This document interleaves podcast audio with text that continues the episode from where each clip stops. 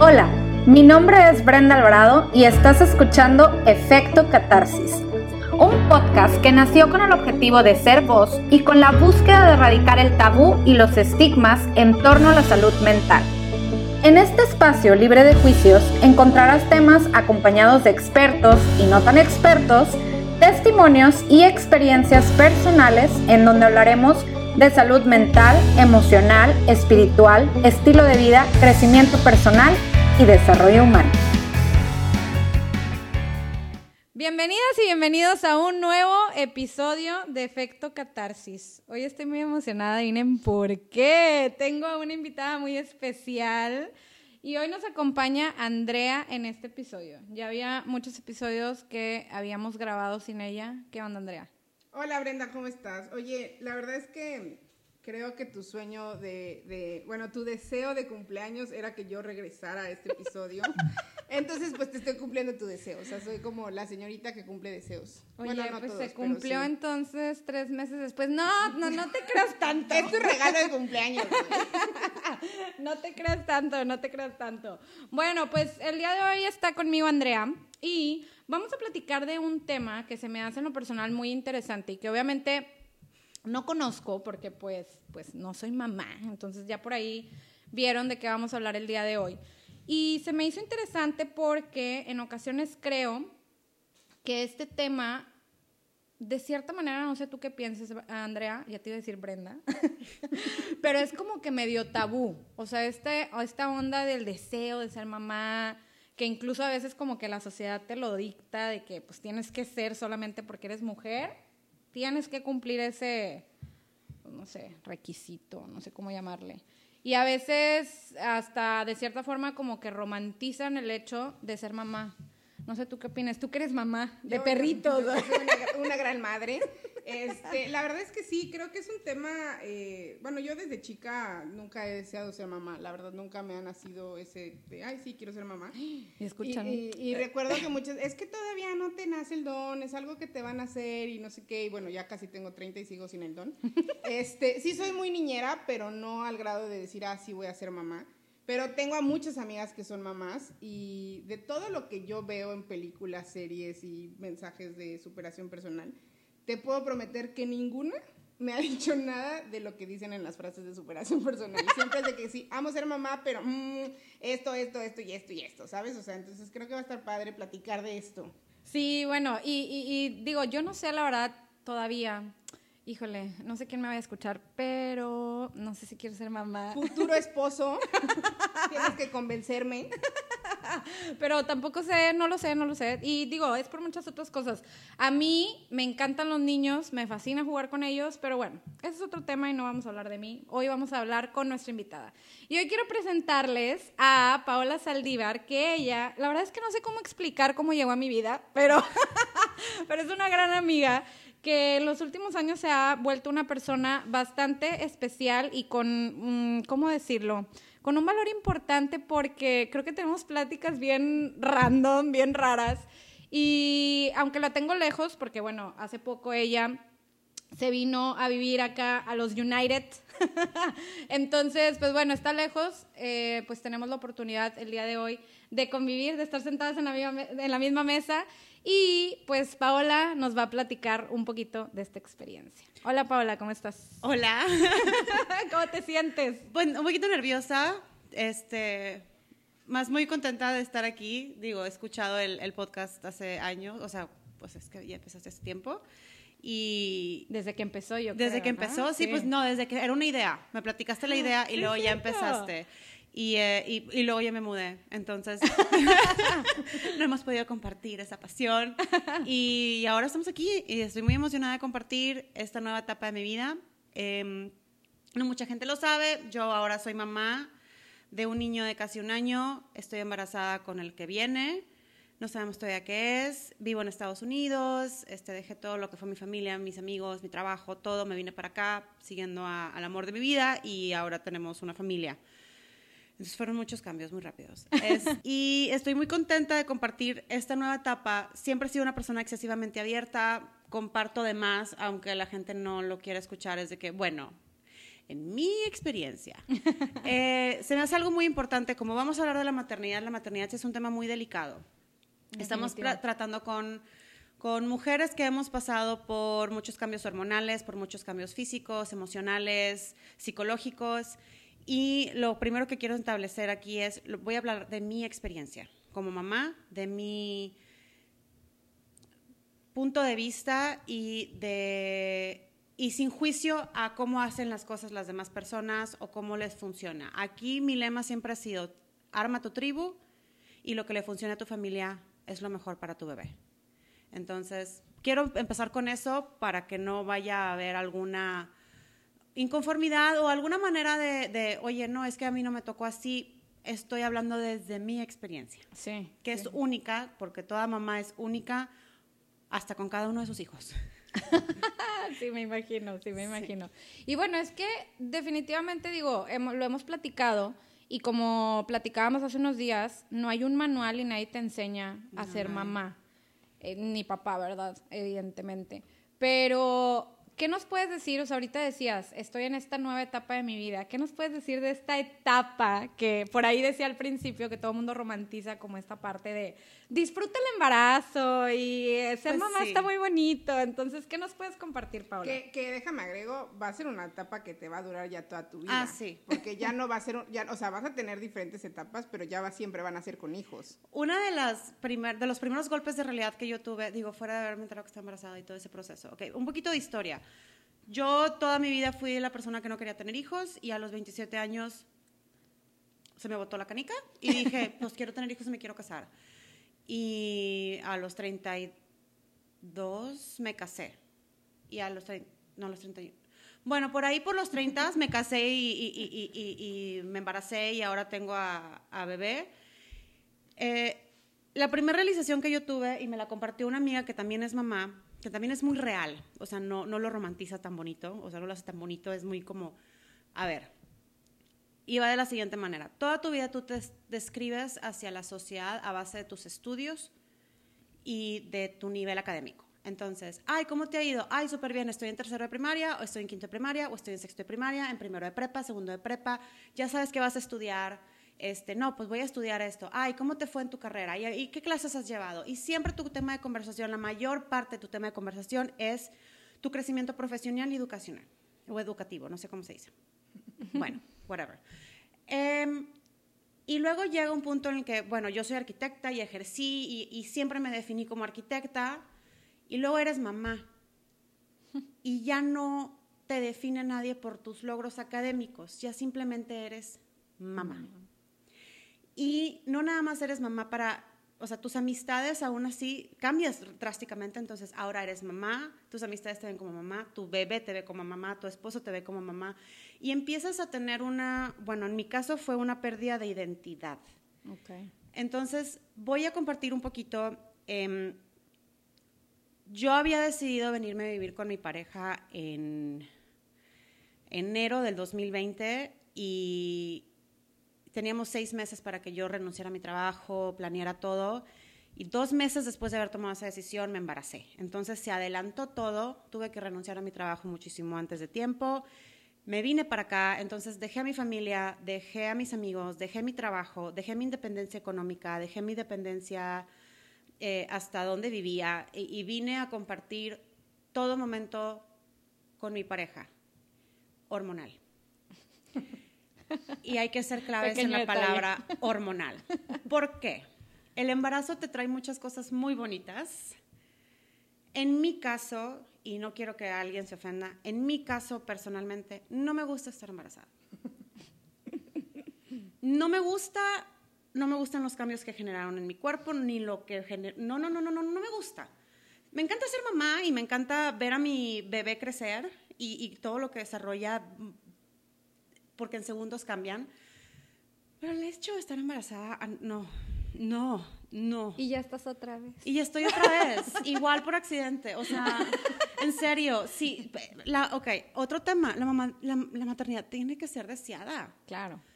Eh, es bien difícil tratar y lidiar con todas esas emociones. Y aparte que no quieras, Uy, sí. no, no, no, o sea, no. Y aparte tienes que tener una pareja que te apoye y que entienda tu proceso psicológico. A mí me ayudó muchísimo que tenemos mucha comunicación mi pareja y yo, y aparte yo he estado en terapia, entonces yo ya sabía cuál cuáles eran mis como triggers de, a ver, hago esto, esto, esto es un patrón y esto es un patrón que me va a llevar a una depresión. Entonces, ya de las cinco cosas que normalmente hago para entrar a una depresión, ya estoy en el tercero. Espérate, espérate, espérate, espérate. Y antes de que yo me dé cuenta que está pasando mi pareja, porque él y yo hacemos chequeos emocionales cada dos días, que es, oye, no me gustó que hicieras esto, no es en forma de crítica, sino me hiciste, hiciste esto, me lastimó, me hizo, me hizo pensar de esta manera y en lugar de decir, ay, pues me, vale, es un, ok, ¿sabes qué? Voy a considerarlo para la próxima vez, este, tomar en cuenta que eso es un trigger para ti o que eso no te gusta o whatever, ¿no? O sea, llevar las cosas en paz, ¿no? Entonces, mi esposo era el que me decía, oye, este, pues nada más para que sepas. Pero andas insoportable. O sea, chécate, checa de dónde está viniendo esto porque no lo puedes excusar todo en las hormonas. Claro, sí, sí, sí, definitivo. Y era así como, "Ah, shit, tengo que hacer autoanálisis. Ah, pero no quiero porque es más fácil culpar las hormonas. porque aparte son muy fuertes. Entonces, me vengo para acá, este, me cambia drásticamente la vida. Y luego el embarazo, yo personalmente cada vez me sentía más pesada, más mm, pues, gorda, este, te veías en el espejo y no, y luego te sientes cansada y agotada todo el tiempo y por, no te dan ganas de ni lavar, ni levantarte a trapear, ni levantar, a- no sé, a mí me gusta limpiar, así trato mi ansiedad, ni eso quería hacer, así de que, o sea, yo ya veía en el embarazo patrones de depresión, Claro, claro, sí, sí, sí. pero no los notaba porque lo excusaba en las En las hormonas.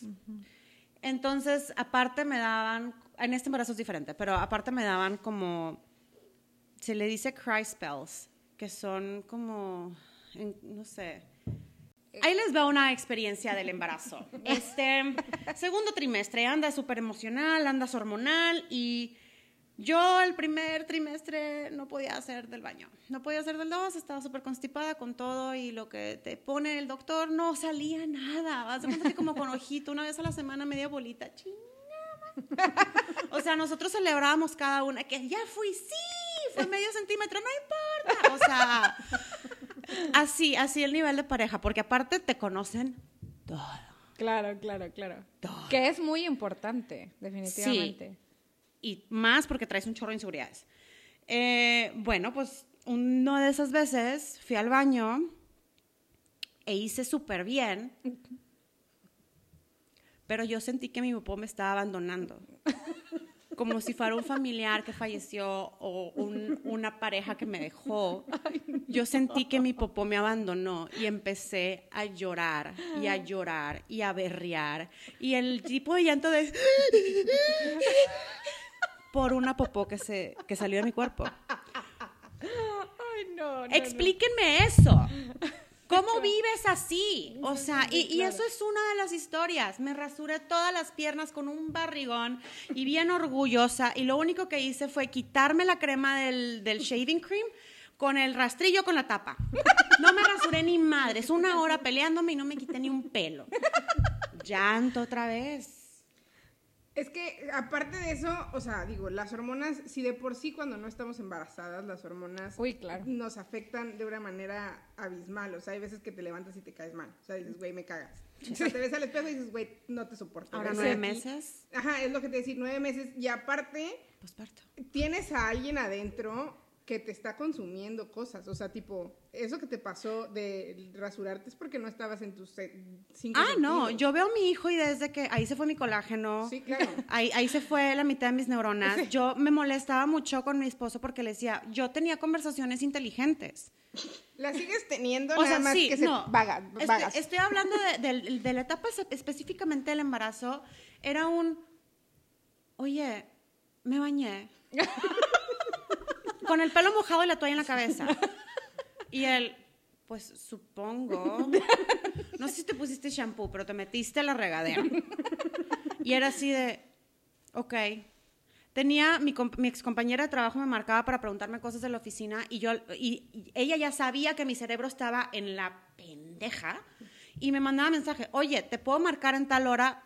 Y me introducía el tema para que yo tomara como bulbos tiempo en procesar el tema y más o menos qué es lo que tengo que acordarme, porque no me acordaba de nada, no me acuerdo, o sea, cerebro en blanco y le dicen mommy brain y, te, y, y, y siguió en el posparto y ahora estoy embarazada otra vez, no sé cómo vaya a terminar. O sea, siento que estoy perdiendo cada, cada embarazo, estoy perdiendo como cinco años educacionales, que fueron lo que basaron mi vida toda mi vida. O sea, Sí, sí, sí, entonces claro. es así como, guay, ¿por qué? O sea, te amo, pero, dude, me- me- y lo, o sea, y otra, mi hijo no le gustaba que saliera del departamento, embarazada. O sea, Porque es lo que te iba a preguntar. O sea, ¿realmente tu hijo te dice qué no comer, qué sí comer, ah, qué hacer, no sí. qué hacer? Oye, yo no tomo refresco. Yo no tomo Coca-Cola, yo soy de agua o alcohol. y, y se me antojaba una coca con hielos. O me comía un bote de pepinillos a la semana. O, o- o- o- a mordidas como manzana un tomate. Me daba asco el tomate. O sea, cosas así que Guau. tú, esto no es mío. O sea, yo no como así. Y luego me preparaba así mis papitas gordas con botanera y limón y todo el desmadre y ya me lo iba a comer y era y se las daba a mi esposo bien encabronada, porque ya las había preparado. ¿Por qué me hace el antojo todo el proceso de preparación para que cuando ya estén listas me des náusea? O sea, eso es crueldad. Bueno, es que conmigo no se meten con la comida. En este embarazo estoy poniéndole catsup al huevo. Me choca el catsup. Me da asco. Veía a mi esposo hacerlo y era de que, qué asco. O sea, ¿quién? No. Sí, no- no ¿Quién te dañó la hace, vida? O sea, O sea, es entiendo- delicioso, por favor. Y ahora yo lo hago. O sea, no Oh entiendo. A lo que iba es que, por ejemplo, mi hijo no me dejaba salir al súper. Yo salía de mi departamento y a los 15 minutos el niño ya me estaba pateando la costilla. De, te me regresas. Y podía estar en la casa parada todo el santo día caminando como caminaba en el súper y el niño no se movía. Pero una vez que sentía otro aire, y ahí el taloncito, ¿no? Así de que, mira, mamá, te regresas a la cama. Y había veces que mi esposo me acostaba y lo empezaba a empujar la patita para abajo. Yo todavía siento el dolor en esa costilla. Y ya va a cumplir un año de nacido. Y viene Bueno, a ver, otro. sí, Espero si- que el otro pues Sea sea la del otro lado. No, o sea, mínimo un balance. Sí, ya estamos teniendo balance en, en parejita, ¿no? No sé parejita, pero pues en un par de crías. Ah, por cierto, les digo crías. Este, entonces, el embarazo es, tienes que estar preparada psicológicamente. Y aunque creas que estás preparada psicológicamente, no estás preparada psicológicamente. Por más que lleve terapia cinco años y ah, cursos de autoayuda y lectura y guaraguara, no, no, no, no, no, no, no, no, no, no, nada, no estás lista para el trancazo. O sea, en mi caso, yo no estaba lista para el trancazo. Mi esposo, mi esposo se enteró que estábamos embarazados y él fue el primero en asimilarlo y estaba súper feliz. Yo durante todo el proceso del embarazo y, por ejemplo, nos casamos y cosas así, haz de cuenta que llevábamos tres meses de embarazo y yo volteé a verlo, oye, estoy embarazada, ¿verdad? Y él, sí, sí, ah, ok. Y luego nos casamos y fue, estoy casada contigo. Y él, sí, sí. Pasaban dos meses y yo, estoy embarazada. Y él, ah, estamos ahí otra vez. Ok, sí, sí, sí, sí. Y luego tres meses, oye, estoy casada contigo. Y él, ok, vamos a volver a procesar ese tema. Sí, estás casada, vives en Estados Unidos, ¿cómo vas? O sea, y así estaba. Y cuando nació, hijo de su madre, cuando nació... Ok, esa es otra. Cuando yo me enteré que estaba embarazada, lo primero que me vino a la mente fue que me iba a morir. Ok. ¿Pero por qué? Ok. Al principio fue porque, ok, yo vengo de una, un embarazo de cuates, que mi mamá perdió al cuate en el embarazo y luego, este, yo nací por, por, por milagro y luego yo iba a tener muchos problemas y sobreviví. Ok. Aparte, mi mamá tuvo preeclampsia con, todo lo, con todos sus embarazos, o con, con dos de sus embarazos, y mi mamá Wow. tenía diabetes. Entonces, pues ves el historial genético y dices, este, Sí, claro, claro. Estoy medio voy, voy por ese mal camino, claro, ¿no? O sea, claro. genéticamente andamos mal. La primera vez que, o sea, me enteré y el siguiente día fui con el ginecólogo y yo iba con mi mejor amiga porque mi esposo vivía acá en Estados Unidos. Y yo, lo, o sea, oye, tengo precla o sea, mi, mi hermana tuvo esto, mi mamá tuvo esto, todo el repertorio médico y el doctor de que, tú tranquila.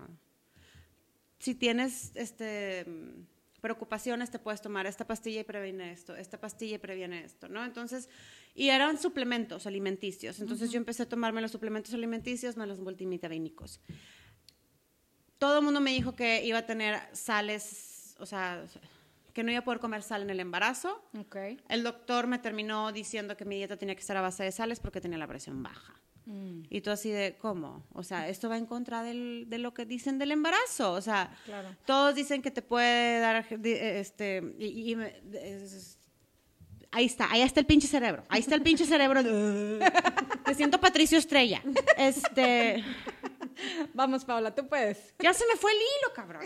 Eh, lo de la, diabe- diabetes gestacional, Ah, claro. güey, bye, nada. O sea, este, yo la verdad comí lo que se me, no, lo, lo que se me hinchaba un huevo. Pero, slash, lo que me dejaba el niño comer. Este, Ya, sí. o sea, yo no me detuve con, uh, eso es grasa, no, no puedo, dámelo todo.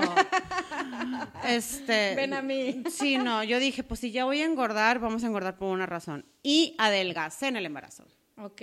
Porque también entré en sobrepeso y el niño me empezó a tragar todo. Yo nada más estaba esperando que se llevara las lonjitas de atrás, pero se llevó todo lo demás. Especialmente mis boobies.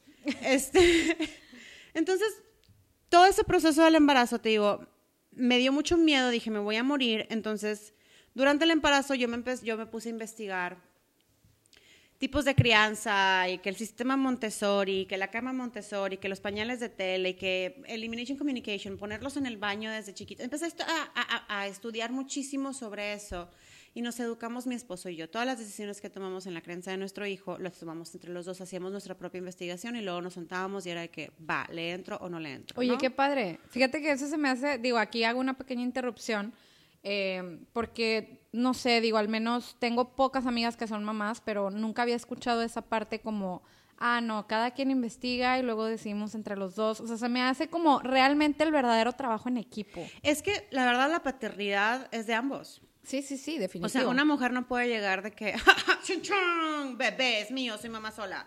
No, o sea, se necesita un esperma. Claro, claro. Digo que hay maneras de hacerlo sin el hombre, sí. Pero pues si tienes tu pareja, yo creo que lo más importante es que, una, trabajes en equipo, de, este, definas responsabilidades desde un inicio y mucha comunicación, muchos chequeos emocionales y todas las decisiones a base, o sea, todas las decisiones que sean en torno a, tu, a, tu- a la crianza de tus hijos, tienen que estar en el mismo equipo. Porque, por ejemplo, si yo empiezo a aplicar em, pañales de tela y él no quiere, no va a funcionar. Si yo pongo, lo, lo empiezo a poner en el excusado desde que nació y él no lo hace porque él no está a favor, el sistema no va a funcionar. Ok. O sea, se necesita que todos estemos en el mismo canal, se necesita que estemos participando porque refuerzas y el niño lo- nos ve como un equipo unido. Entonces, mi esposo y yo siempre fue, haz cuenta que yo veía un tema, ¿no? De que me decían, oye, ¿sabes qué es este Elimination Communication? Y yo, no. Entonces me ponía a investigar, veía un video en YouTube, porque YouTube fue mi mejor amigo todo el proceso de investigación.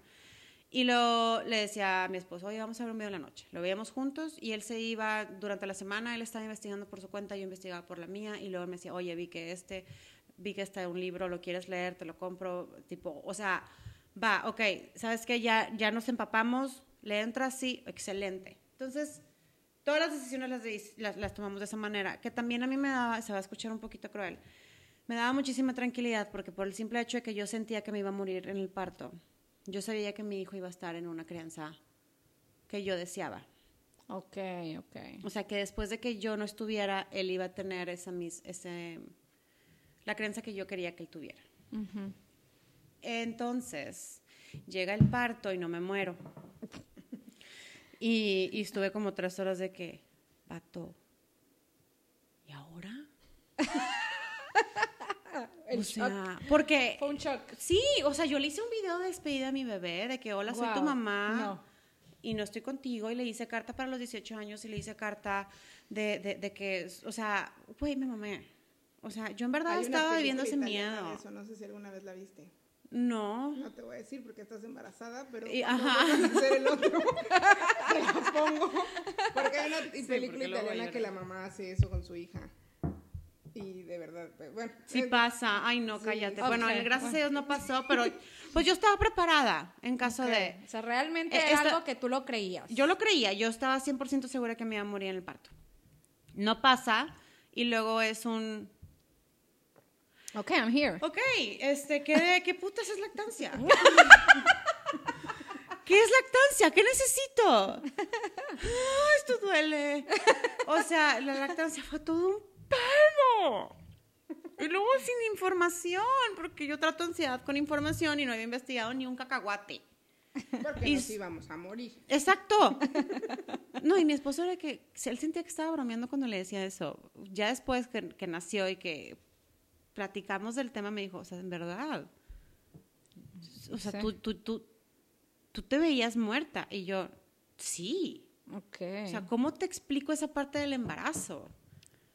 Esos pensamientos tan oscuros. y es que creo que, y digo, tan reales. sí, y definitivamente creo, o sea, ahorita que dices, por eso, pues es que ningún embarazo es igual y no puedes ni juzgar, ni... Déjame te aconsejo, No, o sea, si no te están pidiendo un consejo, creo que mejor ahórratelo. Sí. Y, y esta parte de, pues, como esto, mucho que dicen de cada cabeza es un mundo, creo que es todavía más real en esta parte del embarazo. Y de la de las cosas que te maternidad, pasan, en ¿no? general, hasta la crianza de tus hijos. O sea, hay muchas mamás que tú tienes que buscarte una tribu. Tienes que buscarte mamás que no tienen que pensar exactamente igual que tú, pero tienen que no generar un juicio cuando tú les compartes información. Ok. Que eso se me, se me hace algo muy valioso. Y es muy difícil porque cuando uno se convierte en mamá, honestamente se- te sientes la mujer más pendeja del mundo y ahí te va por qué. Explicación. Ay, déjame le cambio el pañal. Mm, es que no estás calentando las toallitas húmedas. Ay, yo no le pondría el pañal de esa manera. Es que mejor esa, esa marca se te hace que es la correcta. Todo mundo tiene una opinión, haya tenido o no haya tenido hijos. Oye, te tomaste una copita de vino en el embarazo, si sabías que eso es malo para el bebé, puede que lo mates o puede que tenga problemas neurológicos. Oye, chinga tu madre, me quiero tomar una pinche puta copa de vino, güey. Claro. Estoy, me están pateando la costilla y me está abandonando mi caca. Y estoy peluda. O sea, déjame tomarme una puta copa de vino. No va a pasar nada al niño. Espero. Pero he visto los gente que nació después de las mujeres de los 50 y no veo un problema tan grande. Bueno, es mi manera de pensar, ¿no? Entonces, todo el mundo sí, sí, perdón, al final es mi pedo. Exacto, ¿Sabes? exacto. O sea, sí, sí, lo sea, que bueno, pasa no es que, sí, no, el- el- Sí, lo que pasa es que la gente se siente con la autoridad de criticar y de darte consejos no solicitados por el simple hecho de que tu responsabilidad ahora es otro ser humano. Entonces tus decisiones ya no son propias, son para alguien más. Entonces tú no puedes ser autónomo en tus decisiones y tú como y tu pareja no son autónomos porque le están haciendo daño al niño según el juicio de quién. Claro. Y eso es muy importante, según el juicio de quién y de qué generación estamos hablando. Porque a nuestros papás les enseñaron que los niños tenían que dormir boca abajo y tapados. A nosotros nos están enseñando que los niños tienen que dormir con un saco de zipper, boca arriba, sin almohada, sin nada. Porque se van a asfixiar.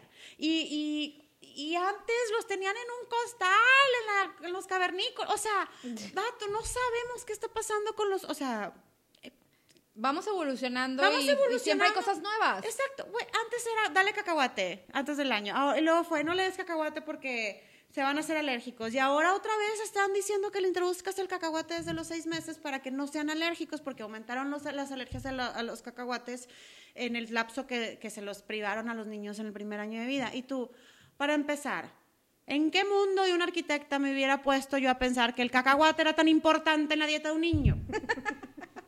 O sea, ahora mi tema es, vamos a investigar sobre el cacahuate. Y regresamos a Bob Esponja.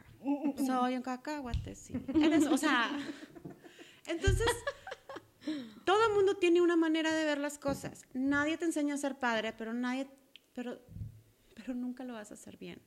Claro. Y eso es algo que yo le estaba diciendo a mi esposo. Le dije, mira, soy una persona que ha, ha- ha tratado psicológicamente sus pedos, tú también. Este, honestamente siempre culpan a los padres. Sí. Entonces, ¿qué te parece si el niño a los 30 va a ir al psicólogo y como quiera nos va a echar la culpa de algo? ¿qué te parece si experimentamos en darle la mejor vida a nuestro punto de vista? Claro. Y si el niño no lo quiere reclamar en unos años, pues va a ser él el que va a tener que trabajar con eso, porque nosotros sabemos que lo estamos haciendo con el corazón y con la conciencia de que es para su bien. Si él tiene otro punto de vista a los 30 años, es su problema, que él tiene que trabajar. Pero nosotros ya te dimos las herramientas que a nosotros se nos hicieron adecuadas para tu cre crecimiento y crianza en el mundo en el que estás creciendo en este momento. Y creo que, creo que todos los papás van de esa forma, ¿no? O sea, no creo que un papá vaya viendo a su hijo, ah, con Déjame cómo me lo esto chingo. me lo voy a Sí, chingar claro. a huevo para que a los 20 me echen cara que me lo chinga cuando tenía un año. O sea, Exacto. no creo que, como dices, o sea, no creo que exista un manual de cómo ser padre, cómo ser madre, y cada papá te cría conforme ellos creen que es lo mejor. Exacto. Ahorita hay un movimiento de, de- de mamás y papás muy bonito, porque estamos en una generación que se está empezando a cuidar mentalmente.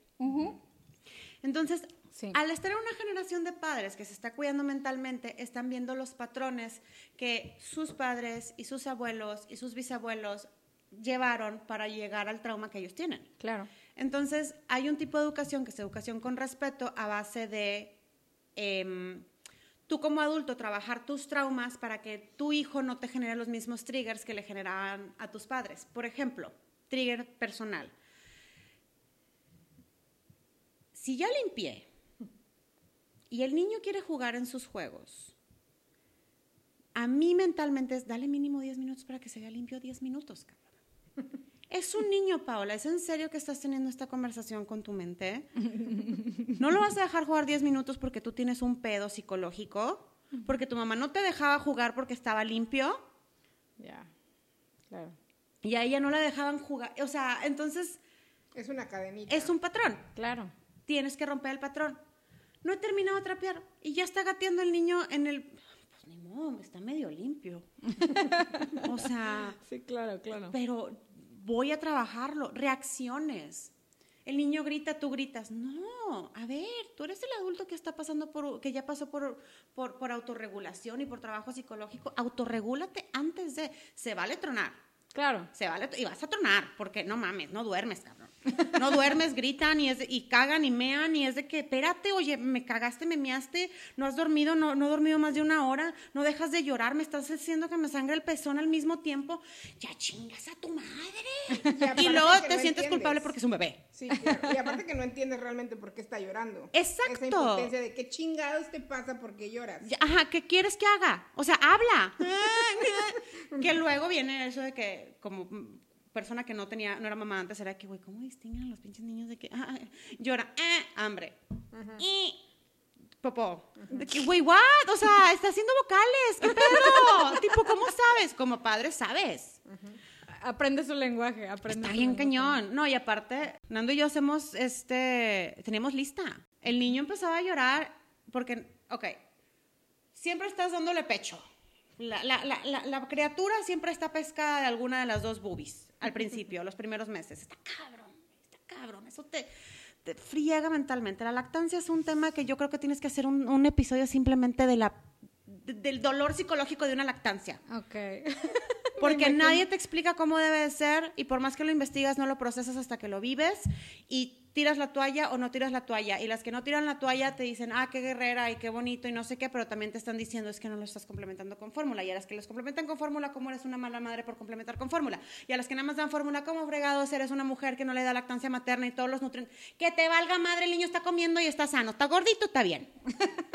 Está en su peso, está bien. Tú no te metas. Claro, claro. ¿Quieres, claro. No, no quieres que le den fórmula? Tú trágate la fórmula si quieres.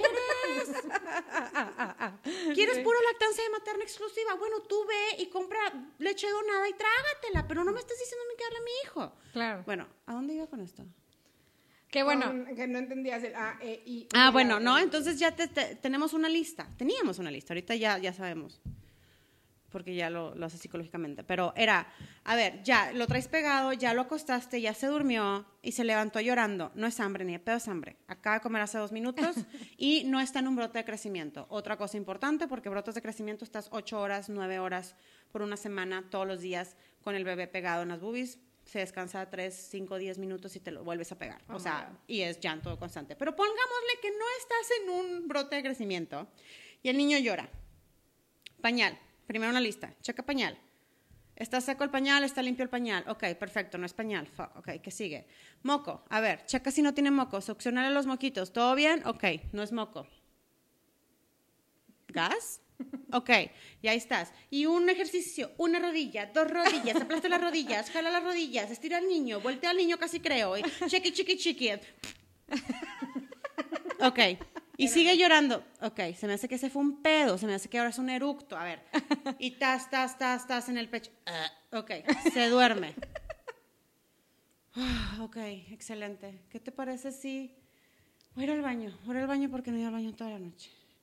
Vas al baño, ya, ok, chingón, te acuestas, sientes tu cama, te, va, te, te, te pone el brazo tu esposo encima de ti de que nos amamos. Eh, chingas a 20, ¿qué está pasando ahora? Ahora es un moco. Y la siguiente es comida. Y luego un pañal cagado. Y no, hombre, los primeros meses es de que, vato, necesito que te muevas. Y luego se mueve y es vato, necesito saber si estás respirando. O sea, no puedes vivir boca abajo. Y luego, vato, necesito que te dejes de pegar con las cosas. Y luego, vato, deja de tratar de suicidarte, no, te puede, no puedes escalar eso. Deja, o sea, le tuve que enseñar a mi niño a los siete meses a subir y bajar escaleras. A los siete meses un niño no debe estar aprendiendo a subir y bajar escaleras, es muy peligroso. Gracias a Dios una alfombra. Pero su madre está medio bruta y se le olvida cerrar las rejas y es de, no, espérate, yo no voy a escuchar. O sea, mejor que sepa. Y aprendió. Y pues no salió contraproducente, porque ahora dice, ah, me bajo de la cama, me bajo del sillón, es el mismo sistema, yo entiendo. Y me subo a, la, a, la, a, los juguetes y me subo por acá y es, "Eh, espérate, este, nos adelantamos ahí un poquito, espérate, detente. Y ni Oye. modo de tenerlo en un corral. Sí, claro. Oye, Paula, digo, bueno, fíjate, hablando de esto del, del corral, hace ratito mencionabas esta parte de que luego muchas veces te dicen que cuando eres mamá, eres papá, te amarras. Dejas de ser autónomo, autónoma. ¿Qué nos puedes platicar de esto? ¿Qué opinas? ¿Realmente es verdad que pierdes tu libertad al En- 100%? No, en mi experiencia no. Em, yo creo que a cada mamá le funciona de una manera diferente. A mí, en lo personal, a nosotros, a, a mí y a mi esposo nos funcionó rutina de sueño. Especialmente, a ver, empezamos por el tema de la ansiedad. Cuando tú sabes, o sea, cuando tu, tu jefe te dice vamos a tener una junta al rato y no te dice qué hora, traes una ansiedad. Claro, sí, sí, sí. De que, güey, ¿a qué hora va a ser la junta? ¿Qué tengo que preparar para la junta? ¿Cómo lo vas a preparar? Ahí está esto. Un bebé no sabe cuándo va a dormirse, cuándo va a ir al baño, cuándo va a despertarse, cuándo le van a dar de comer, porque apenas le está desarrollando el cerebro. Entonces, nosotros decidimos empezar a, implementar una rutina de sueño y se le llama rutina, es más, más bien es una rutina y se, se, se, mm, le echas más ganas en el sueño. este, ¿qué va? Oye, cuando es siesta, nada más le vamos a cambiar el pañal, ponerlo en su excusado y apagar la luz. Ahorita nos platicas lo del excusado Sí. porque me llama la atención que tan chiquito ya tiene su baño. Sí, ya tiene su excusadito. Ok, a ver. Este, y, y luego lo, lo, lo metes a su cuarto y le, y- y le, lo- le pones su onesie, o sea, su, su chingarilla es el saco, y te retiras. Luz apagada, white no es prendido, te retiras. ¿Quiere llorar? Cada cinco minutos vas, eh, no, no le hablas, nada más haces presencia y te retiras. Y luego para la noche. Ah, y aparte siempre a la misma hora. Bueno, no a la misma hora, o sea, ok, es que también los niños, a como van creciendo, van teniendo diferentes ventanas de, de- de despertar, de estar despiertos, entonces primero son una hora, luego dos son dos horas, luego son do- dos horas y media, tres horas, entonces depende de la edad, tú te fijas a qué hora se despierta, le cuentas la cantidad de horas y ahí es a la hora de la siguiente siesta, pero tienes que ser muy estructurado con los horarios, ¿no? Ok. Entonces, si es siesta, son tres siestas, ok, entonces yo te tengo que hacer esta rutina de siesta tres veces al día. Y en la noche incluimos el baño, entonces en tu cerebro ya está que cuando tú te bañas y hacemos todo este proceso, vas a dormir toda la noche. Ok. No nada más te vas a dormir una hora o dos horas. Y así te vas, agregas a la misma rutina, siempre desayunas a la misma hora, comes a la misma hora. Tengo el beneficio de poder seguir este tipo de rutinas porque una, mi esposo trabaja desde casa y dos, soy ama de casa. Ok. Es un privilegio Definitivamente. en esta generación poder ser ama de casa. Sí, claro. Porque ya teniendo los dos trabajos, Cambia la situación. cambia la situación porque dependes de otras personas para la rutina de tus hijos. Ahora, también las guarderías usan muchísimo las rutinas. Este, pero también tú ya vienes bien cansado de que es que hoy no lo tengo ganas de bañarlo. O sea, Claro. cambia, ¿no? Entonces ahí está, está en uno. Mi hijo a los seis meses empezó a dormir toda la noche. Le, le- le quité el pecho toda la noche a, las cinco de la- eh, a los cinco meses. A los seis meses empezó a dormir toda la noche 12 horas. Desde entonces no me ha vuelto a despertar en las noches. Rara vez se ha despertado en las noches. El detalle es que se despierta y como nosotros hacemos sistema Montessori cama de piso, tiene cama en piso y tiene sus juguetes. Entonces si él se despierta y no quiere seguir despierto puede jugar. Y él, se aprendió solo, porque nosotros no lo arrullábamos. Yo no quise que él dependiera de mis arrulla, de, que yo lo arrullara, o de un chupón, o de una mamila, o de una colcha, o lo que sea, para dormirse. O sea, que él se, se- aprendiera a dormir solo. Entonces, él se levanta y como que, "Mm, estoy en la alfombra, no estoy en mi cama. Gatea su cama y se vuelve a dormir. O sea, él sabe dormirse solo, lo cual es maravilloso. ¿Por qué? Porque ahí me estoy quitando una hora de tiempo. Claro, claro, claro. O dos Sí, sí, sí. en la noche y en cada siesta. O sea, a mí me gusta mi independencia y al mismo tiempo yo le estoy brindando oportunidades de independencia a mi hijo.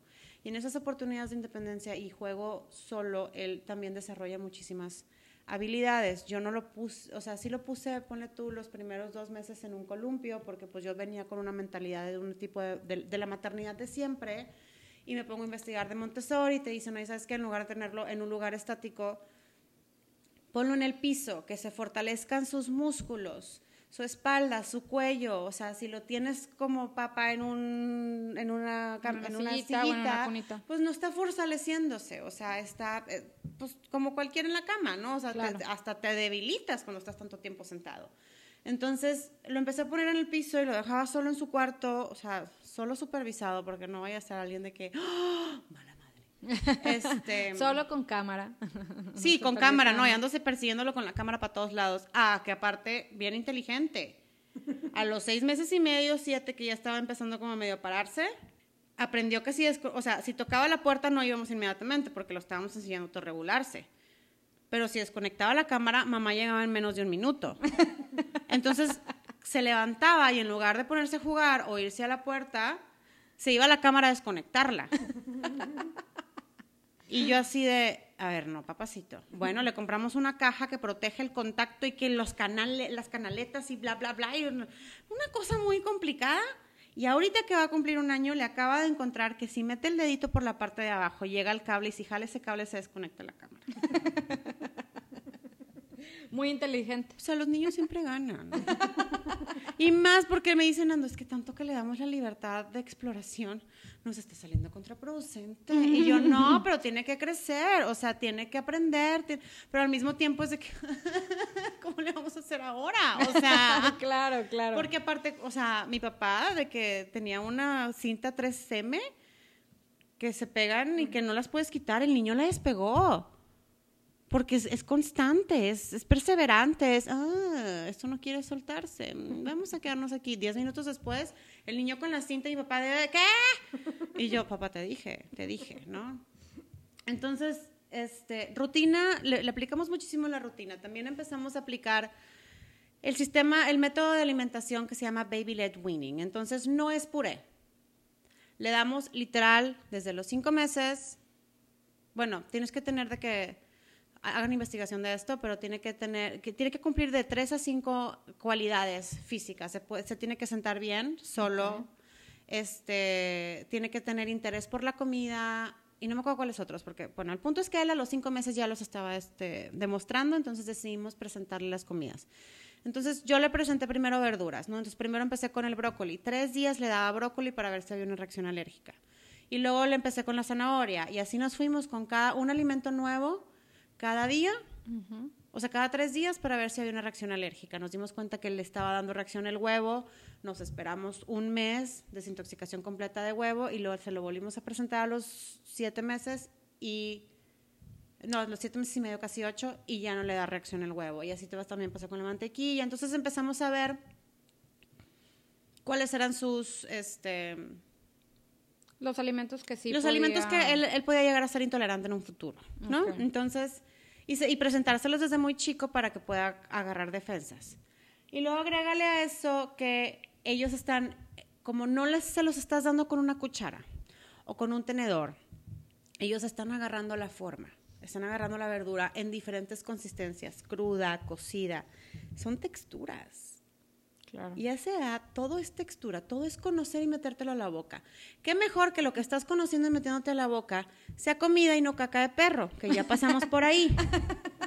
Porque también pues, le enseñamos baby led weaning y el, niño dice, "Mm, esto tiene consistencia de mi puré de papa, déjame me lo zumbo. Y ahí se comió un pedazo de caca y creímos que estaba babeando porque estaba dentando y no, era un pedazo de caca. No se distraigan, chicos. Son traicioneros. Este, entonces, empieza él a, a desarrollar mucho sus movimientos manuales, su pinch grab, que es dedo índice y dedo gordo para levantar cosas. Entonces, mi hijo ahorita, desde los siete meses, se, se alimenta solo. Sí. Que ¿Cuán- eso para mí es wow. ¿Cuántas mamás conoces que coman caliente su comida? Híjole. Creo es que solo a ti. raro. Hasta hoy. Yo me siento, lo pongo en su sillita con su comida, mi esposo comiendo, yo comiendo, todos comemos al mismo tiempo. Obviamente estamos viendo que no se ahogue, ¿eh? Sí, claro. pero investiguen de Baby Led Winning, está muy interesante. No voy a dar así explicaciones muy, pero eh, los niños saben cómo escupir la boca. Ni Sí, siquiera sí, se sí. ahogan. O sea, obviamente sí, sí, sí- sí he pasado sustos, pero es más el miedo que tiene uno como adulto que el que, en sí lo que está niño. viviendo el niño. Claro. Porque cuando se ahoga un niño no es con ruido, nada más, primer punto. Eso no es ahogo. Cuando un niño se está ahogando es completo silencio. Ahí preocúpate, cuando no haya ruido. Ay, qué miedo. Sí, Wow. no está chido. No está chido. Y también, si no está comiendo, preocúpate cuando no haya ruido. Algo está haciendo. o un contacto, o, o las piedritas de tu maceta, o, o, eh, la etiqueta de la- del comedor que no sabías que tenía en la parte de abajo. O sea, no, no, no. Sí, claro. Él, él explora. Él, Él explora porque aparte tiene libre. O sea, Sí, él sí, está sí. libre en toda la casa. Sí, y eso está también padre. Que Sí, puede por- moverse por todos lados. No, sí, y aparte yo voy, lo dejo en la sala y corro a la cocina y aquí a que me alcance. Y alcanzo a hacer el huevito en lo que él está, se distrae con las 20 cosas que se va topando. Obviamente que ya necesito empezar a comprar otras cosas porque ya conoce todo. Entonces está así como, no, eso no me gusta, eso no, eso ya sé que es, eso ya sé que es mamá, te quiero a ti.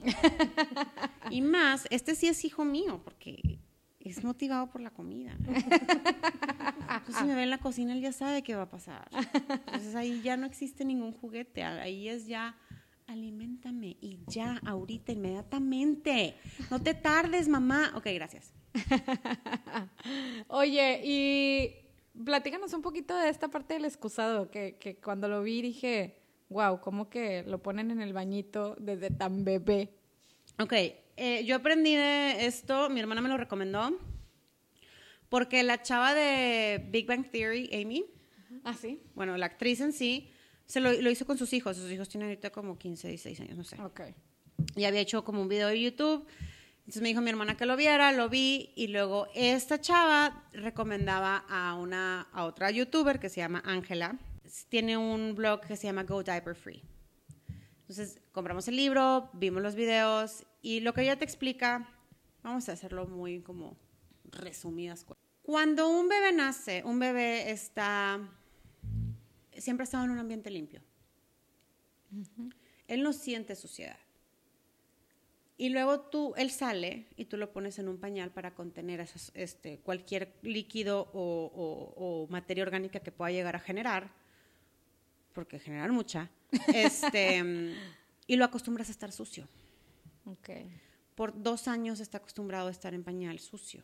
Y luego le dices, ¿sabes qué? No debes de estar sucio. ¿Cómo deprogramas algo que toda tu vida has estado haciendo? Sí, claro. Sí, Vamos a hablar de, de- de terapia. ¿Cómo deprogramas algo que toda tu vida has, has estado haciendo? ¿Cuánto tiempo te toma? Y aparte que literal son dos años en donde nada más haces, o sea, tipo, Exacto, o esa es no toda su vida. tenga- ajá, exacto. Entonces, lo que te hacen es obviamente necesitas el pañal porque vivimos en una sociedad en donde no puedes estar limpiando todo, cabrón, todo el tiempo. Claro. ¿no? Pero ¿qué te parece? ¿Qué, de qué tanta diferencia habría si aparte le das a él la oportunidad de que pueda ser en un ambiente en donde él no se sienta sucio? Ok. Tú le estás dando la oportunidad de que haga pipí en un excusado o que haga popó en un excusado. Lo sientas. Pues, hay varias maneras de hacerlo. Puedes hacerlo a base de horario, puedes hacerlo a base de... Yo lo hago en, ah, se salió del carro, baño. Se comió, baño. Pa- cambió de pañal, baño. Se despertó, baño. Hay veces que uno quiere hacer popó en la mañana y hay veces que uno quiere hacer popó en la tarde. Claro. Vamos a presentarle la, opor- la opción. Entonces, recién se despierta, siempre cacho esa, pura pipí. Ya veo, oye, ¿sabes qué? La sandía lo hace ir al baño y más o menos se tarda una hora en hacerle efecto. Porque conoces a tus hijos, ¿no? Entonces déjame lo siento. A huevo más o menos a esta hora le va a dar ganas de cagar. y también es muchísimo más limpio. Porque, bueno, en mi caso, yo uso pañales de tela. Entonces, sprayo menos, un pañal menos. Claro. Uso menos pañales de tela, por ende lavo menos pañales. Nada más lavo una cubetita que se limpia, o sea, como, como si estuviera haciendo potty training ya más grande, Claro. porque su excusado es de, es de- toddler, que antes lo senta o lo cargaba y ahora ya se sienta. Entonces tú lo sientas y, y, y empiezas de que ps, ps, ps, ps, ps, para que vaya a hacer pipí. Entonces cuando él hace pipí, cuando sí la cachas, desde, porque lo haces desde nacimiento, empiezas de que para que él relacione este movimiento es pipí. Este sonido es que salga pipí, es que haga esta acción, ¿no? Y el popó es... mm, mm, mm. Entonces, cuando lo hace, cuando hacía popó, empezaba mm, mm, mm. Entonces, él ya, con el tiempo, asocia, ¿no? Así como la rutina de sueño, A más B, acción A más acción B más acción C es siesta, acción A más B más C más D es dormir, ¿no? Entonces, porque los niños tienen diferentes, se les dice leaps, Leap 1, Leap 2, Leap 3, Leap 4, que son los avances neurológicos que tienen en cada una de las etapas de su vida. Entonces empiezan viendo objetos y luego ven, ven patrones y luego ven eventos, patrones, entonces van desarrollándose, entonces ahí es donde tú tienes que aprovechar. Claro. Sí, Porque sí, ahorita es una novedad para él un patrón. Introduce el patrón, cabrón. ¿Por Sí. qué? Porque es una novedad para él. Claro. Y está tan fresco y es como una esponjita que ese patrón se le va a quedar y Dios te bendiga, porque ya no se le va a olvidar. Sí, es como crearle un hábito. Exacto. Y el hábito se lo creas tú porque tú como padre lo tienes. Y cada vez crecen y le sale el diente y ahora agrégale a los hábitos la lavada de dientes después de cada comida, después de cada botella de leche. Ok. Yo se las pongo como ca- después de comer va al excusado, cada vez que va al excusado se lava los dientes. Espero que mi hijo a los 30 no neces- tenga la necesidad de lavarse los dientes mientras caga, pero no te puedo decir que eso no vaya a suceder. Claro, claro. porque va a ser un patrón bien arraigado.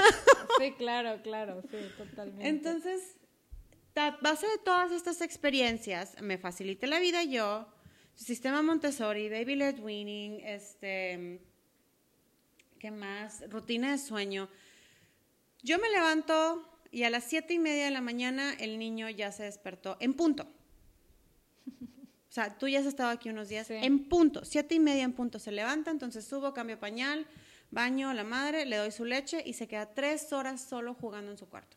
Digo tres horas solo, no está tres horas solo completamente. O sea, a la hora lo bajamos a desayunar, desayuna, le cambiamos el pañal, sube, Conviven, convive, etcétera, luego se sube a jugar otra vez un ratito y luego lo, lo sacas, le cambias el pañal, lo, lo alistas para dormir su siesta, pero él está jugando en autonomía, o sea, solito. Él- él- él aprende de sus cosas. Y luego comemos, se duerme su primer siesta, bueno, no, se duerme su primer siesta entre comidas, 10 a 11, 10 a 12, a veces una hora, a veces dos horas. A las 12 comemos en familia, a, las, a la una él está jugando en su cuarto porque acaba de comer, trae mal del puerco, les da mal del puerco. Excepción si le da sandía, si le da sandía le da energía, no le den sandía a los niños de, de noche. Este, y luego se queda en su cuarto un ratito y luego se vuelve a dormir a las 3 de la tarde, se levanta a las 5 y estamos en familia, porque mi esposo sale a esa hora de trabajar, estamos en familia 5, 6, 7, empieza su rutina de sueño, 7 y media el niño está dormido. Y en todo ese inter que el niño está jugando, o en siestas, o mamá toma siesta, bueno, ahorita que estoy embarazada, mamá toma siesta. Y si no, estoy o Limpiando, cocinando. limpio más cuando está el despierto. Me gusta que me vea hacer las cosas. Ok. O sea, sí, obviamente sí aprovecho. Cuando él duerme siesta, yo duermo, al chile. Yo eso sí me tomé, porque todo lo primero que tomo te dice, cuando duerme el niño, duerme la mamá. Ah, bueno. Mi hijo ahorita está durmiendo cinco horas en la mañana y 12 horas en la noche. Entonces, este, pues ahí a ver cómo viven y comen, porque yo voy a estar dormida con el niño. No, pero bueno, este, trato de limpiar cuando el niño está despierto. Ok. Y este embarazo soy- me dice mucho de horarios, porque si le estoy implementando una rutina al niño, ¿por qué no me la estoy implementando a mí? Claro, sí, sí, sí. Porque viene otro. Entonces, si yo le muevo mi, si yo muevo mi rutina, el niño va a mover la suya, pero si yo la tengo bien arraigada y el niño también, el otro no nos va a mover tanto. Claro. Eso espero. Ahorita tengo que empezar a investigar sobre las el trabajo emocional que tengo que hacer con el mayor por la llegada del, del segundo. Sí. Es que también dicen que es Es- otro. hay boleto. una regresión Sí. que pasa y este va a tener un, un año y medio, entonces tengo mucho miedo de lo que vaya a pasar. Ánimo, ánimo. No, hombre, cuando me enteré que estaba embarazada esta segunda vez fue, es al chile. es al chile. O sea, yo no me sé cuidar entonces. O sea, toda mi vida no me embaracé por suerte, porque por lo visto, con todo y protección y pastilla, No manches. este, me volví a preñar como vaca. Hay algo, hay algo que los millennials decimos, la bendición. Es una bendición. o sea, te- Paola Dios- nos está Dios- viendo con ojos de. Dios te mandó dos bendiciones. Qué lindo. No, o sea, escuchar ritmo, no, sí estoy feliz de mis bendiciones. Pero, pues, me hubieran gustado un poquito más adelante. Más separados, ¿no? Más separadito. Pero no sé qué tan bueno sea. Porque a veces cuando ya están muy grandes también siento que les O sea, obviamente. atención, ¿no? No, no, no, y aparte estás más cansada. Y Sí. si ya te traen friega y luego se te olvida cómo funcionan los pañales. Es otra cosa. Me puse a escribir todo. Recién parí la madre, estaba en el posparto. Me puse a escribir en Excel de que lo que hice en cada, en el embarazo, en el posparto, la lactancia. Porque pues te digo, el cerebro nada más no, no cuadra, ¿no? Y dije, si me vuelvo a embarazar en unos cinco años, cuatro años, Ahí pues mínimo mal. tener ahí la base, ¿no? De información para Claro. acordarme qué fregados hice. Sí. Bueno, ahora ese Excel anda por todos lados porque una amiga, estoy embarazada, güey, ten. Tipo, Qué ten, padre. ten, ten. Y está muy real. O sea, no es de que "Mm, la lactancia es muy bonita. Y... A ver, si te duele, checa con un asesor de lactancia. Aquí está una solución. Te puedes poner esta cosa. Y este, y si la leche tiene tres maneras, así científico, hasta científica me puse. Hay tres tipos de leche y te va a tocar esto y esto, esto y esto. Al chile, o sea, y hablando con ese vocabulario, al chile, si no estás lista para leer este Excel, no lo leas. Si algo de aquí no te funciona, no lo hagas. Claro. Nadie te va a presionar. Si estás muy ho- hormonal y te va a abrumar el Excel, elimínalo. Claro. O sea, you do you. Aquí está la información que a mí me funcionó y con la que sobreviví, ¿no? Y una amiga me dijo, güey, me, me ha servido un chorro. Qué padre. Porque me dice, nunca se me hubiera ocurrido, ahorita que estoy embarazada, hacerme una carta de quién soy ahorita y quién espero ser como madre. Y en una de las partes del Excel, les- o sea, yo puse, hazte una canasta de regalo de ti para ti. De ti embarazada para ti, jodida, posparto. Porque, vato, traes una toalla sanitaria con, bueno, yo fui natural. Yo tenía una toalla sanitaria congelada, voy a hablar un poquito vulgar, en la cola. Este, traía rota la cola, cocida. Eh, un spray, unas, unos pads de witch hazel, estornudaba y me dolía el alma. Eh, sentía peso en el suelo pélvico porque no lo trabajé durante el embarazo y en el posparto empecé muy tarde. Eh, estás sangrando como si no hubiera un mañana. Te toca el calor del verano y estás así de que, güey,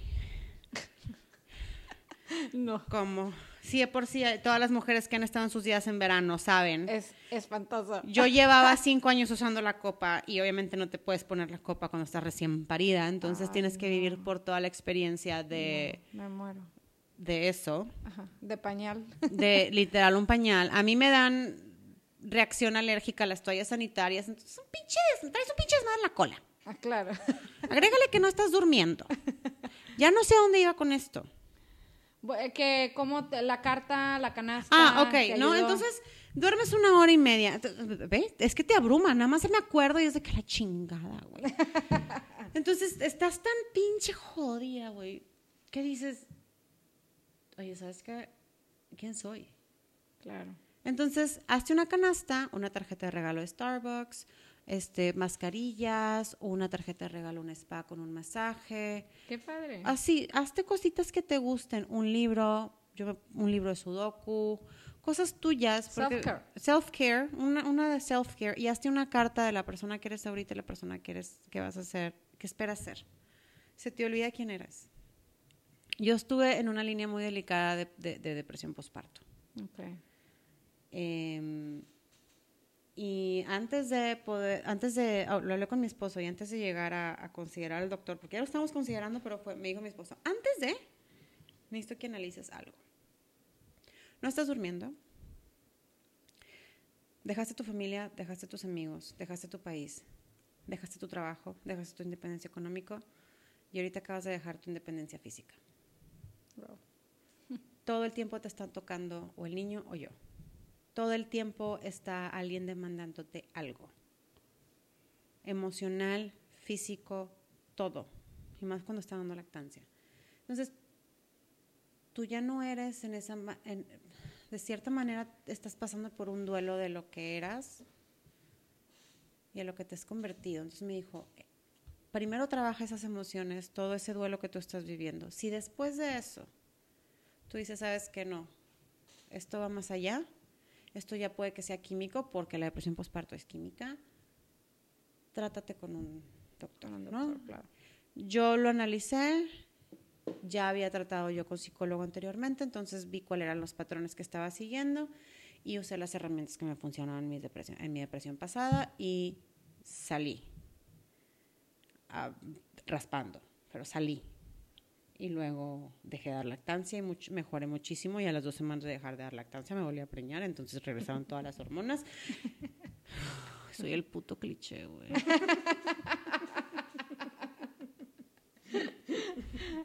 Al Está chile. bien, porque pasa. es que, güey, no has tomado en siglos. Te tomas dos ches. ¡Uh, sí! ¡Ah, no! Son Pero mira, como que dice. Andrea, vas a terminar rápido, rápido. Ya, que no Ah, se te olvide sí. y rápido. Ya, No, y sí. espérate que, bueno, la adolescencia, eso es mi miedo. Que van a porque- estar súper pegaditos. Bueno, está bien, van a ser muy amiguitos. Pues no es esa parte, es mi clean Lo freakness. pesado que se vuelve un niño de adolescente. bueno, sí. Eso Sí, sí, tampoco es un problema. Es el olor.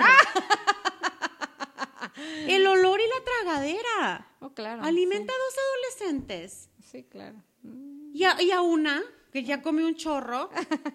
No, o sea, voy a estar cocinando. Ahí sí voy a ser la doña, tipo en la cocina todo el día y, lim- y- y, ah, persiguiendo con Ah, axe pero a a los, los chamacos. 40 van a estar diciendo, ay, huele como huelía la, la olía la casa de mi mamá. Mira. Pues sí, pero. Ah, esa es otra que le dije a mi esposo, porque me dice, ¿qué vas a hacer si se casa con una mujer que no cocina?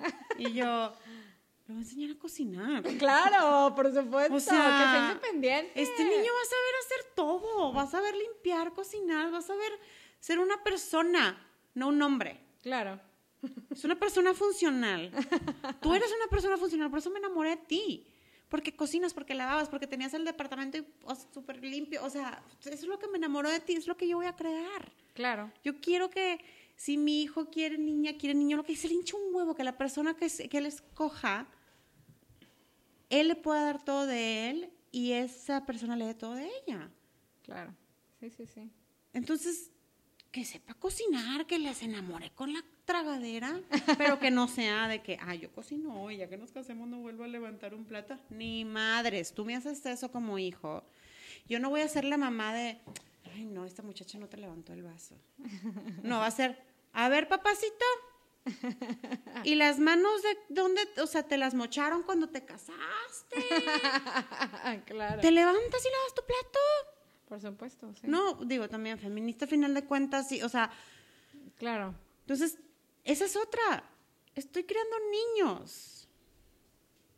Estoy criando el futuro, los futuros hombres, bueno, ahorita tengo uno, espero que el otro también sea niño. Si va a ser niña, pues también esa va a ser otra historia, mucho más la crianza, este, especialmente con el tema al que voy. Sí, claro. Con el tema de la inseguridad hacia las mujeres, con los abusos, con todo ese tema. Mi tarea ahorita como mamá de niños es educarlo a respetar, a pedir autorización, a, a verbalizar, a, o sea, y sea niña, sea niño, sea lo que sea, sea ser humano, ¿no? Este, a no dejarse llevar por la presión social, está bien pesado.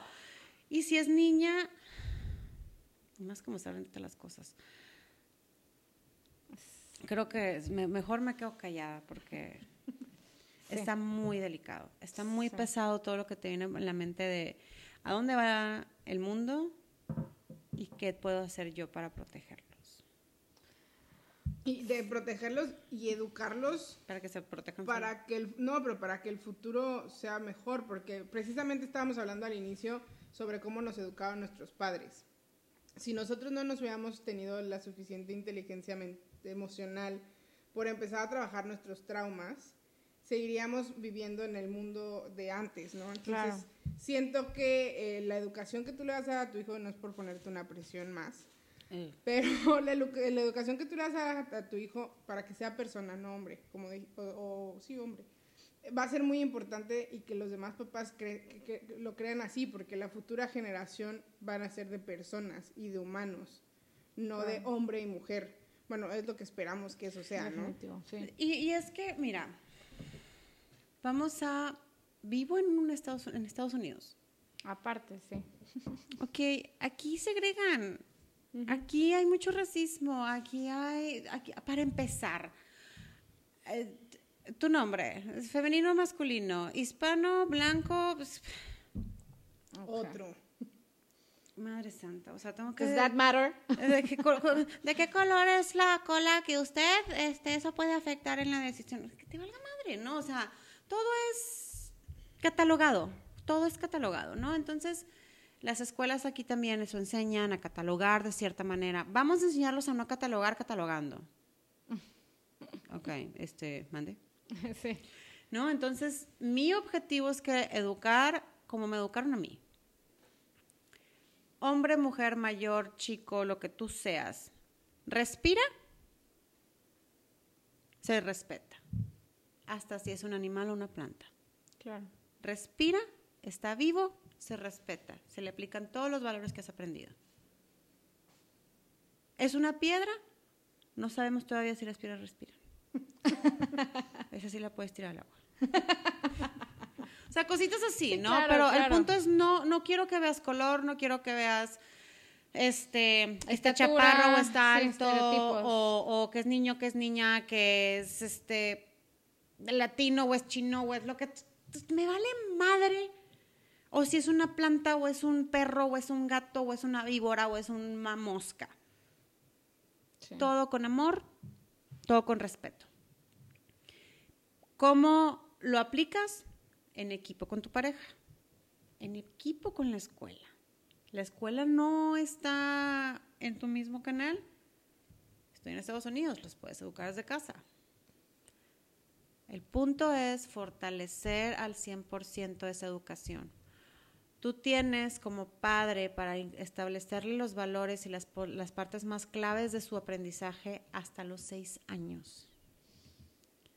Wow, hasta los seis años. No es nada de tiempo.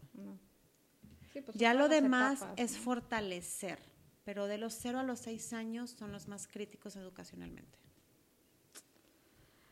Pues bueno, híjole, yo creo que podríamos seguir y seguir. Ah, sí, yo puedo seguir horas. Aquí y descubrir no sé qué más, pero definitivamente, digo, como tratando de resumir y, hablar de esto que nos compartes, la verdad es que muchas gracias por compartirnos todo esto el día de hoy.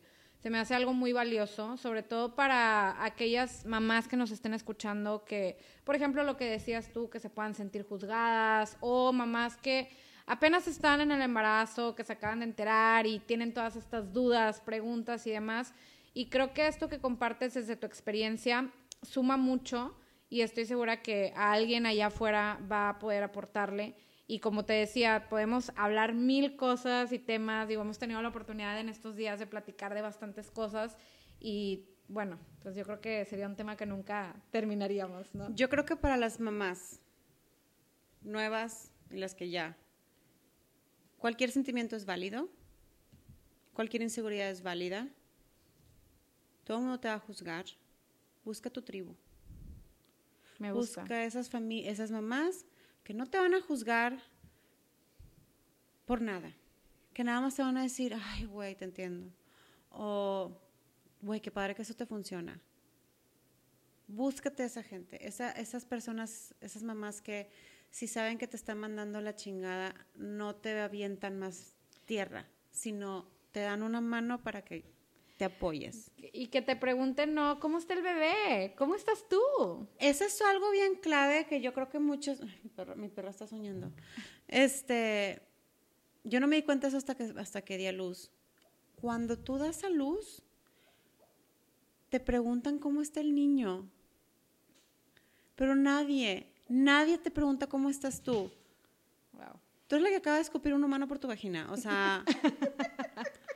O, O sea, se cortaron no sé cuántas ajá. capas para Y- sacarte y- bebé. ajá. Claro, Y ese niño está vivo porque tú estás dando más del 100%. O sea. claro. Estás dando el 300% tú y tu pareja. El niño está bien. Si estuviera mal, te enterarías. Mándame comida.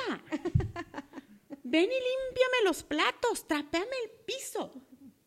Levanta las cacas de las perras, no sé. Claro. Preocúpense para los que no son padres y no quieren ser padres. Cuiden a sus amigos que sí. No nada más, ay, es que qué hueva, van a ir con los niños. ¿Sabes qué tan difícil es salir con una cría? Yo antes podía ir a la tiendita en dos segundos. Ahori- Ahorita lo haces en tres, ¿no? No, hombre, ahorita ya ni voy. Es de que, ay, no, qué hueva, ¿no quieres ir tú? o sea, cargar todo el Sí, claro, claro. Unas- vamos a un día de campo. Ahí vas, cargas con medio mundo. y no usas, deja tú, a veces usas todo. Y a veces no usas nada. Pero bueno, X, sí me voy a volver a alargar. No, el punto es, todas las mamás, busquen su tribu. Este, juicios siempre van a haber. Algunos te van a caer, otros no te van a caer. Tómalo, número uno, tómalo de quien venga. Número dos, para todas aquellas que mm, la tía sabe según esto más, o la mamá, o la suegra, o la maestra. Ellas vivieron una experiencia diferente. Ellas están hablando a base de su experiencia, no es un juicio personal hacia ti, es a base de su experiencia. Entonces, si tú no te lo tomas personal, no te va a entrar. Porque ellas vienen hablando de sus mismas inseguridades. Tú en 20 años vas a ser esa persona. Qué bárbaro. Entonces, respírenlo. Va a calar, sí, va a calar. Pero pues también se te puede resbalar muy fácilmente. Definitivo.